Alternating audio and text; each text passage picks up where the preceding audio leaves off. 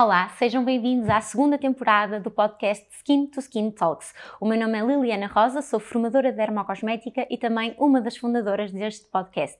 Neste segundo episódio, com o título A Minha Pele, vamos uh, aproveitar ao máximo a presença da nossa convidada para explorar todos os temas atuais do mundo da dermocosmética.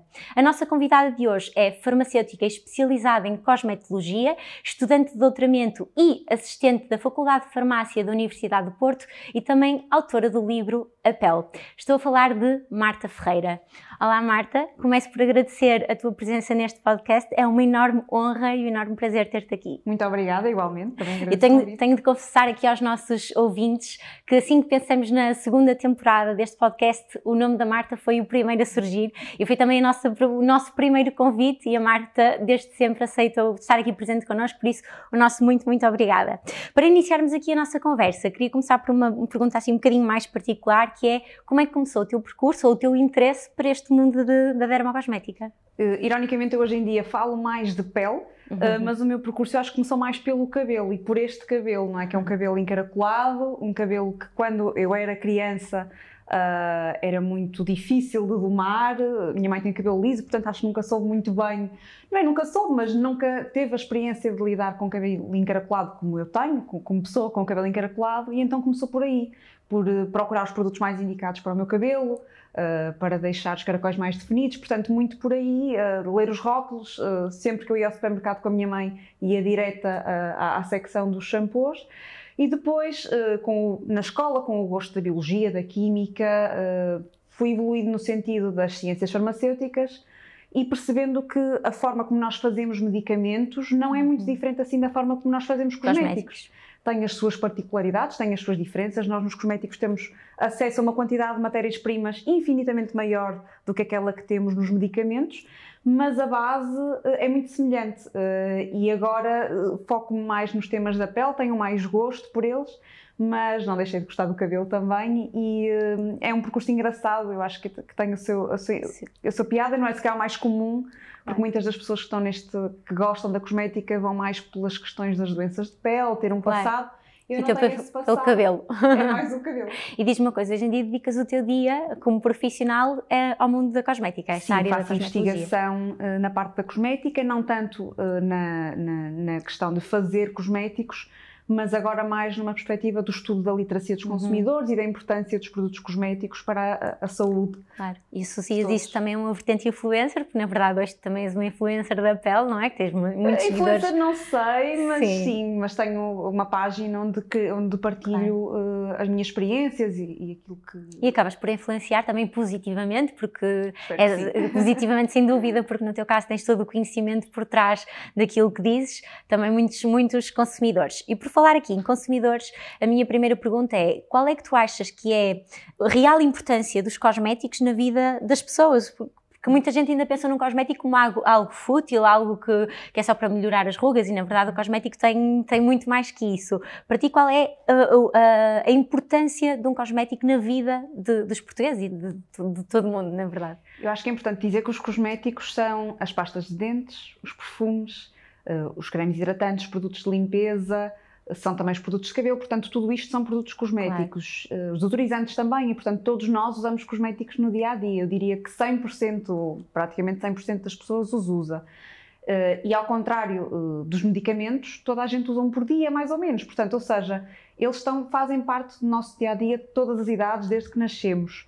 Uh, e contribuem para a nossa saúde de formas muito diversas, para a nossa higiene. E nós, agora com a pandemia, vimos tão bem o quão importantes foram uh, os produtos de limpeza uh, para, a nossa, para, proteger, para nos proteger da pandemia, uh, a saúde oral, a saúde da pele, sobretudo para pessoas que têm problemas dermatológicos, manter quer a limpeza, claro. quer a integridade da barreira cutânea, portanto eles têm esta função e uma outra função que não é de descurar, que é a função na nossa autoestima e, e no nosso bem-estar. É super importante. Super importante na saúde mental, não só de todos nós, de uma pessoa dita normal, seja lá o que isso for, mas também da pessoa que tem uma acne e que pretende ah. camuflar essas borbulhas, da pessoa que tem alguma doença mais ligada à pigmentação e que pretende homogeneizar a textura, o tom da pele, se assim for o seu desejo. Portanto, têm todos estes benefícios uh, com um benefício extra que é o de serem extremamente seguros. Claro, ou seja, são, são produtos indispensáveis na vida de qualquer, de qualquer pessoa. E, ainda uh, sobre aqui os cosméticos, mas agora mais relacionado com o mercado, tu achas que o mercado de cosméticos está a evoluir nos últimos anos ou há alguma, há alguma altura que tu achas que, que estagnamos? É uma pergunta difícil porque há várias vertentes no ponto de, na, no, em termos de sustentabilidade, quer uh, da componente ecológica, quer da componente social, que há cada vez mais preocupações com o comércio justo, quer até da componente uh, económica, que eu penso que também vamos tendo cosméticos mais acessíveis a todas as pessoas, independentemente do estrato social. Eu acho que temos evoluído muito. Uh, do ponto de vista científico, eu tenho algumas dúvidas, porque nós de facto tivemos um início, um, final do século XX marcado por muitas mudanças, por exemplo, o fim dos testes em animais, que do ponto de vista científico requereu aqui grandes alterações uh, à forma como se faziam as coisas. Uh... Ainda, ainda bem que falas disso, porque ainda, ainda, hoje há muitas pessoas que ainda nos perguntam: mas os vossos produtos são testados em animais? Porque há muito aquela uhum. ideia de que os cosméticos todos são testados em, em, animais. E de facto não são, na União Europeia não são, desde 2013 acabou totalmente os testes em, acabaram totalmente os testes em animais. Naturalmente há países onde isso ainda é feito, mas também, no caso da China em particular, temos vindo a migrar no sentido de, de, acabar com estes testes em animais, portanto, e a ciência e, e, sobretudo, as marcas de cosmética tiveram um papel muito importante nisso. Quando falamos de ingredientes, eu não, tô, não estou muito certa. Nós vemos muitas sim, pretensas novidades, mas novidades reais, elas são muito raras. Uhum. Uh, Recordo-me agora do, do, filtro solar, por exemplo, da La Roche-Posay, que é uma verdadeira é novidade, é porque lançar um filtro solar no mercado não é nada fácil. Sim, sim, sim. E, e este exigiu mais de 10 anos de pesquisa para, para conseguirmos e e foi sem dúvida, acho que é sem dúvida uma, uma grande inovação, não só para a marca La Roche-Posay, mas para o mercado de cosméticos em geral e para a proteção solar. Mas novidades destas são muito raras, porque também exigem muito investimento, exigem muito desenvolvimento e, portanto, um, dependendo do segmento das novidades em que estamos a falar, a resposta é muito diferente. Ótimo, mas foi uma ótima resposta. E relativamente aqui aos circuitos, porque nós sabemos que os cosméticos uhum. são vendidos em, em, diferentes circuitos e muitas vezes perguntam-nos, uh, e aqui eu queria saber a tua opinião particular sobre, sobre esta questão, que é qual é que é a diferença, ou para ti a vantagem de comprar um cosmético na farmácia, na farmácia face aos outros circuitos onde são, onde são vendidos, por isso, achas que tem alguma vantagem de, de comprarmos cosméticos no canal farmácia? Sim, desde já o aconselhamento. A priori as pessoas estão na farmácia, uh, se não são profissionais de saúde, uh, raras são, aliás, raras são as pessoas na farmácia que não são profissionais de saúde e, portanto, esse aconselhamento será logo muito mais especializado. E as próprias marcas e as gamas dessas marcas para a farmácia têm uma vertente muito mais uh, inclusiva, isto é, na farmácia encontramos cosméticos para pessoa com pele atópica, com pele sensível, claro. encontramos para vários tipos de pele, desde a pele muito seca à pele muito oleosa. No supermercado, aquele conceito de todos os tipos de pele, se calhar, é o mais comum. Eh, e, portanto, a farmácia tem estas vantagens, eh, com uma outra vantagem que cada vez os preços são mais acessíveis, portanto esta linha entre a farmácia e o supermercado está-se tá, a esbater, tá mas também a linha da farmácia e a perfumaria, eu acho que também tem, se tem vindo a esbater, portanto a farmácia eu acho que hoje em dia acaba por ser o intermédio ali, não é? O mais interessante dos segmentos, uh, sem Sim. dúvida alguma. Sim. E, e, há pouco falaste, quando fiz a questão aqui do, da evolução do mercado da dermocosmética, falaste de uma questão que para mim é um dos temas mais atuais uh, uh, da cosmética, que é a sustentabilidade, também uhum. relacionada aqui com cosméticos. Tu achas que ainda há um percurso muito grande a percorrer? O que é que achas que nós ainda podemos fazer como indústria uhum. de cosméticos? O que é que achas que, que está ao nosso alcance? Uhum. e o que é que achas que já fizemos e que pode ser um bom ponto de partida? Eu vejo, sobretudo nas grandes marcas como a L'Oréal, um grande esforço para, eh, para, para, reduzir o impacto ambiental nas grandes estruturas, nas fábricas, na forma como obtêm a sua energia, pelas vias renováveis.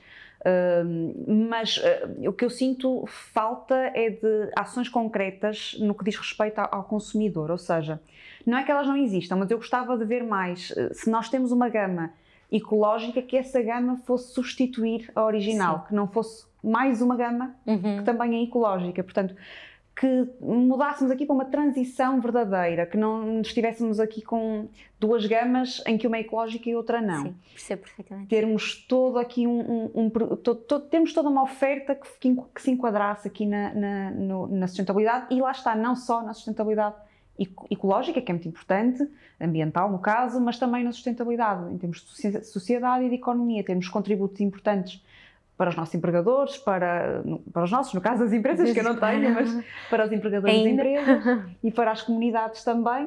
Uh, e expressar isto de uma forma mais clara. E há uma iniciativa muito recente de qual fazem parte várias uh, empresas grandes, que é agora o Eco Beauty, o Eco uhum. Beauty Score, que vai ser, no fundo, uma pontuação uh, concertada entre toda a indústria, que vai pontuar, por, por, por a redundância, um nível de sustentabilidade. sustentabilidade. Ainda não sabe muito bem como é que isto vai ser, estamos aqui, estão aqui a chegar é um, a um consenso. É um projeto ainda muito, muito, muito inicial. Mas que eu acho que vai ser importantíssimo para que qualquer consumidor, perante um produto, possa comparar este é mais sustentável. Exatamente, todo o ciclo de vida do produto, desde a colheita das claro. matérias-primas até à produção e passando pelo descarte, uhum. e não só a embalagem claro. reciclável ou só o produto natural, que não é necessariamente mais ecológico, mas temos aqui uma visão global do produto e sabermos posicioná-lo e compará-lo de claro. forma objetiva e única. Sim, também acho que será uma medida muito importante para o nosso futuro. Mas só aqui, para resumirmos esta questão, então, na tua opinião, ainda há um percurso a percorrer, mas já há coisas que estão a ser bem feitas nesse sentido? Sem dúvida alguma. Ótimo.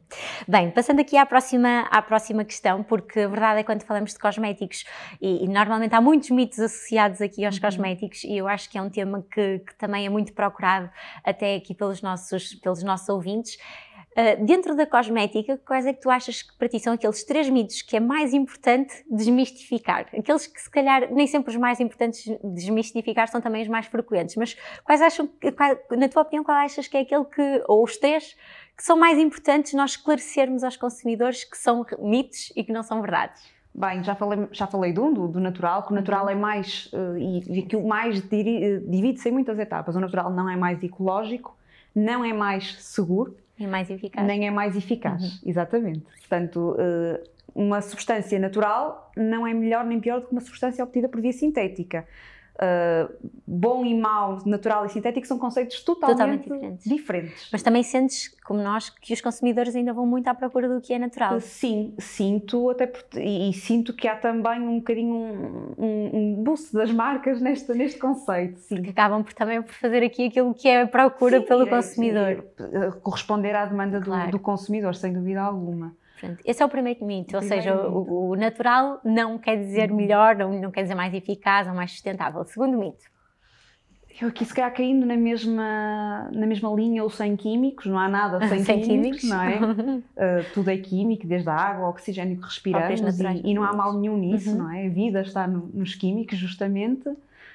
E aqui, em terceiro lugar, talvez aquela percepção que há cosméticos que fazem mal a alguma coisa. Uhum. Uh, isto, é, isto, é, muito difícil de, de, de, de, contextualizar porque nós temos aqui, para perceber isto, temos que perceber a noção de risco.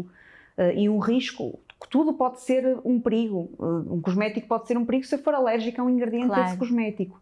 Só que a forma como os cosméticos são regulamentados e a forma como eles são avaliados antes de ir para o mercado. É seguro Uh, implica, lá está, uma avaliação de segurança tão rigorosa que aquele cosmético será seguro para a esmagadora maioria da claro. população. Uh, e o dizer que os cosméticos são perigosos para A, B ou C uh, raramente é correto, a menos que haja alergias conhecidas claro. ou alguma contraindicação. Há cosméticos que não são para crianças, por claro, motivos sim, óbvios. Sim. Ou não para são, grávidas, por exemplo, também há muita essa questão. Ou não são não é? para ser usados nos olhos, uhum. portanto, e, mas quando esta situação não está prevista, é muito improvável que esse cosmético faça claro. mal a alguém, a não ser em casos realmente excepcionais. Claro, sim, super claro. Outra questão, porque também é, é, é um tema muito atual, agora fala-se muito, para além dos cosméticos, uma, uh, está cada vez mais na moda, mais os procedimentos estéticos. Uhum. Onde é que tu achas que fica o papel dos cosméticos aqui? Achas que os cosméticos vão ter um papel de complemento aos tratamentos estéticos fundamental? Ou achas que com esta evolução da procura dos, dos procedimentos estéticos, os cosméticos vão passar para segundo plano? Eu acho que os cosméticos nunca vão passar para o segundo plano uh, e têm um papel muito importante como complemento, desde já porque alguns procedimentos que podem deixar a pele mais irritada, mais sensível, sensibilizada no caso, uh, e os cosméticos podem ajudar a recuperar a barreira cutânea, a proteger a pele do sol, uh, claro. e isso aí é essencial, esses, esses componentes são essenciais, e depois há alguns cosméticos que podem ajudar a aumentar a longevidade do, do procedimento estético, portanto o protetor solar, ao proteger as nossas reservas de colagênio, se nós fizermos algum injetável que tenha esta ação de promover a síntese de colagênio de novo, claro. o cosmético que protege as reservas de colagênio vai aumentar a durabilidade de, dos resultados deste procedimento. Portanto, acabam por ser, lá está, complementos e nunca substitutos um do outro. Substitutos não, porque o âmbito de atuação é diferente. Claro. Nós nunca com um cosmético podemos chegar onde uma agulha chega, claro. isso é impossível uh, mas são complementos muito importantes e eu acho que quem procura procedimentos nunca procura substituir os cosméticos. Uhum. Muitas vezes o contrário acontece e criam-se aqui falsas claro. expectativas, mas não creio que os cosméticos vão ser substituídos. Mais uma questão também aqui que, que eu considero uh, que tem vindo, que está que tá também a uma procura crescente, que é os nossos consumidores são cada vez mais exigentes e mais informados e gostam principalmente com, com isto das redes sociais e o que eu sinto uh, também nesta área é que cada vez mais os consumidores quando vão procurar um produto procuram os ingredientes do produto, ou seja, a composição. Uhum. Na tua opinião, achas que, os, que, que a composição deve ser o principal fator a ter em conta quando vão procurar um cosmético ou há outros fatores que deveriam ser prioridade e que não são? Não é, e contra mim falo, porque falo muito de ingredientes e de composições. Uh, o principal fator quando procuramos um cosmético é a rotulagem, o que a rotulagem diz. Uhum. E o que a rotulagem diz é aquilo que a marca, são os objetivos da marca com aquele produto e é aquilo que a marca testou e que pode garantir. Claro. Portanto, o que é o produto, a sua função, são gel de limpeza, são creme hidratante, para que zonas do corpo se, se destina, se é de rosto e corpo, pode então ser usado de rosto e corpo, e é muito importante ter isto em mente um produto de corpo não pode ser usado com segurança no rosto, claro. aquilo que falámos, mas isso está previsto na sim, rotulagem. Sim. E depois todas as outras menções. Até porque a pele do rosto, desculpa interromper-te, é diferente da pele do, do corpo, não é? Sim, e por isso os produtos são formulados nesse... Somos muito mais exigentes claro. com a pele do rosto. Nós no corpo, se um produto for mais oleoso até claro, suportamos, no rosto não, vamos é logo lavar, não é? fora a questão da segurança ocular e tudo mais. Portanto, e depois todas as outras menções, se é papel oleoso, se é papel seca, em primeiro lugar devemos confiar no fabricante e se houver estudos clínicos, eh, estudos in vitro, confiar nessas alegações. Para um consumidor que queira, porque eu acho que isto tem que ser uma vontade, não podemos impor ao consumidor este conhecimento uh, profundo dos cosméticos. Para o consumidor que queira ir um pouco mais além, então sim, ler a lista, de, já para não falar das alergias, quem tem alergias claro. tem obrigatoriamente com a lista de ingredientes, mas para quem que souber, quiser saber um pouco mais, quiser encontrar ingredientes que possam ser benéficos para si, faz todo sentido e, e Mas não achas que muitas vezes também a procura destes consumidores, que muitas vezes nem, podem ou não ser da área da saúde, mas que procuram determinado ingrediente e que nem sempre encontram a informação correta e depois compram um produto que pode não ser exatamente o produto mais indicado para, para, para eles. Eh, aqui a minha pergunta também é um bocado porque eu sinto que com este, com este aumento, esta procura na internet de, de, dos, dos ativos ou da função dos ativos e não tanto, lá está o que estás a dizer, aquilo que o produto diz ou aquilo que o farmacêutico recomenda, acaba por a recomendação muitas vezes do próprio farmacêutico na farmácia ficar muitas vezes esquecida ou para segundo plano por esta procura. Tu não sentes isso sinto, mesmo? Sinto, que um, mudou mudámos as prioridades, não é? Passámos à frente do rótulo e queremos ir só aos Exatamente. ingredientes. Concordo plenamente e por isso é que comecei por destacar isso, isso. a importância da rotulagem, porque a rotulagem é é, uma, é algo que na União Europeia é extremamente regulado, uh, que não é tão regulado noutros países e que deveríamos, como consumidores, valorizar mais, não só nos cosméticos, mas sobretudo nos cosméticos e a própria recomendação, não sentes que também é, uma, é fundamental, principalmente Sem quando dúvida. temos profissionais de saúde à frente e, e, e que têm toda um, uma bagagem por trás para ajudar a uhum. aconselhar. Experiência com outros produtos, não é? Sim, sem dúvida. O sem farmacêutico dúvida. Eh, tem a capacidade e tem a experiência para, perante alguém que o consulta, perceber, eu tenho experiência com este produto, com aquele, mas eu acho que o outro é que vai ser o mais indicado para esta claro. pessoa, seja uh, pelo tipo de pele, seja pelas queixas que a pessoa apresenta, seja até porque a pessoa já veio, olha, queria um produto com valor mais baixo. Portanto, claro. tudo isto, o farmacêutico consegue integrar todos estes fatores claro. e dar a recomendação que é mais indicada para aquela pessoa e isso deve ser sempre privilegiado. Claro, concordo a 200%. Bem, Marta, estamos a chegar aqui ao fim. Bem, como tu sabes, este podcast é patrocinado pelas marcas da Cosmética Ativa, uhum. uh, pela Vichy, pela Rasposei, pela CeraVe, por SkinCeuticals e por isso eu queria te pedir aqui, só assim, para terminarmos, se tivesse escolher um produto dentro destas marcas, assim, o teu produto preferido, qual é que escolhias e porquê que escolhias esse produto? Eu vou ser muito suspeita e vou para a La Roche-Posay, não é? Uh, que foi, não foi a primeira marca que eu conheci do universo da, da cosmética ativa, certamente foi a Vichy, que é aquela mais uh, conhecida, mas foi a marca por, pela qual eu me apaixonei. E um dos produtos que eu mais gosto de sempre é o Redermic, agora chama-se Redermic Retinol, uhum. da La Roche-Posay, porque é um produto que nos permite introduzir aquele que é o ingrediente retinol. ativo cosmético mais eficaz, que é o retinol, que, está, que, é apto para peles sensíveis, que tem inclusivamente um péptido que neutraliza um bocadinho aquelas sensações uhum. de picada e desconforto que o retinol pode causar nas primeiras utilizações tem uma base extremamente agradável, não é oleosa, mas também não deixa a pele seca, compensa aqui uh, o efeito que o retinol possa ter, a deixar a pele um bocadinho mais descamativa, uhum. menos confortável, e portanto é um produto que eu acho que pode ser usado por quase todas as pessoas, só aquelas muito sensíveis é que eu, que eu não recomendo de facto, uh, e que tem uma eficácia demonstrada também, uh, que está no mercado há muitos anos, e que sem dúvida já usei uma série de embalagens ao longo claro. da minha vida e acabo sempre por voltar a ele porque gosto mesmo muito deste produto. Ainda bem. E só porque antes de iniciarmos este, este episódio, a Marta também me confessou que gosta muito do, do nosso protetor solar Sim. da Vichy e, e, isto aqui já é uma pergunta extra. O que, é que, o que é que achas que são as grandes vantagens do nosso UV Daily da Vichy? Nosso a grande solar? vantagem deste produto é o facto de uh, ter uma embalagem que nos permite dosear, eu valorizo muito os o doseamento, uhum. os doseadores, porque um protetor solar não funciona se não for aplicado na quantidade correta. Claro. E o facto de nós podermos decorar para o nosso rosto 5 pumps, no meu caso 5, 6 pumps para rosto e pescoço são o suficiente, uh, permite-nos ter aqui uma aplicação muito certinha ao longo do, do dia. E depois tem uma proteção o BB SPF 50, portanto, contra as queimaduras. A proteção contra os UVA, que é de 42 ou 46. 46, 46. Anda por os 40 e tal, era o, que, era o que eu tinha em mente. Portanto, é uma proteção contra os raios que envelhecem e que pigmentam a pele muito elevada. E funciona muitíssimo bem com maquilhagem. A maioria das pessoas é não acha gorduroso, portanto, gosto imenso. Ótimo.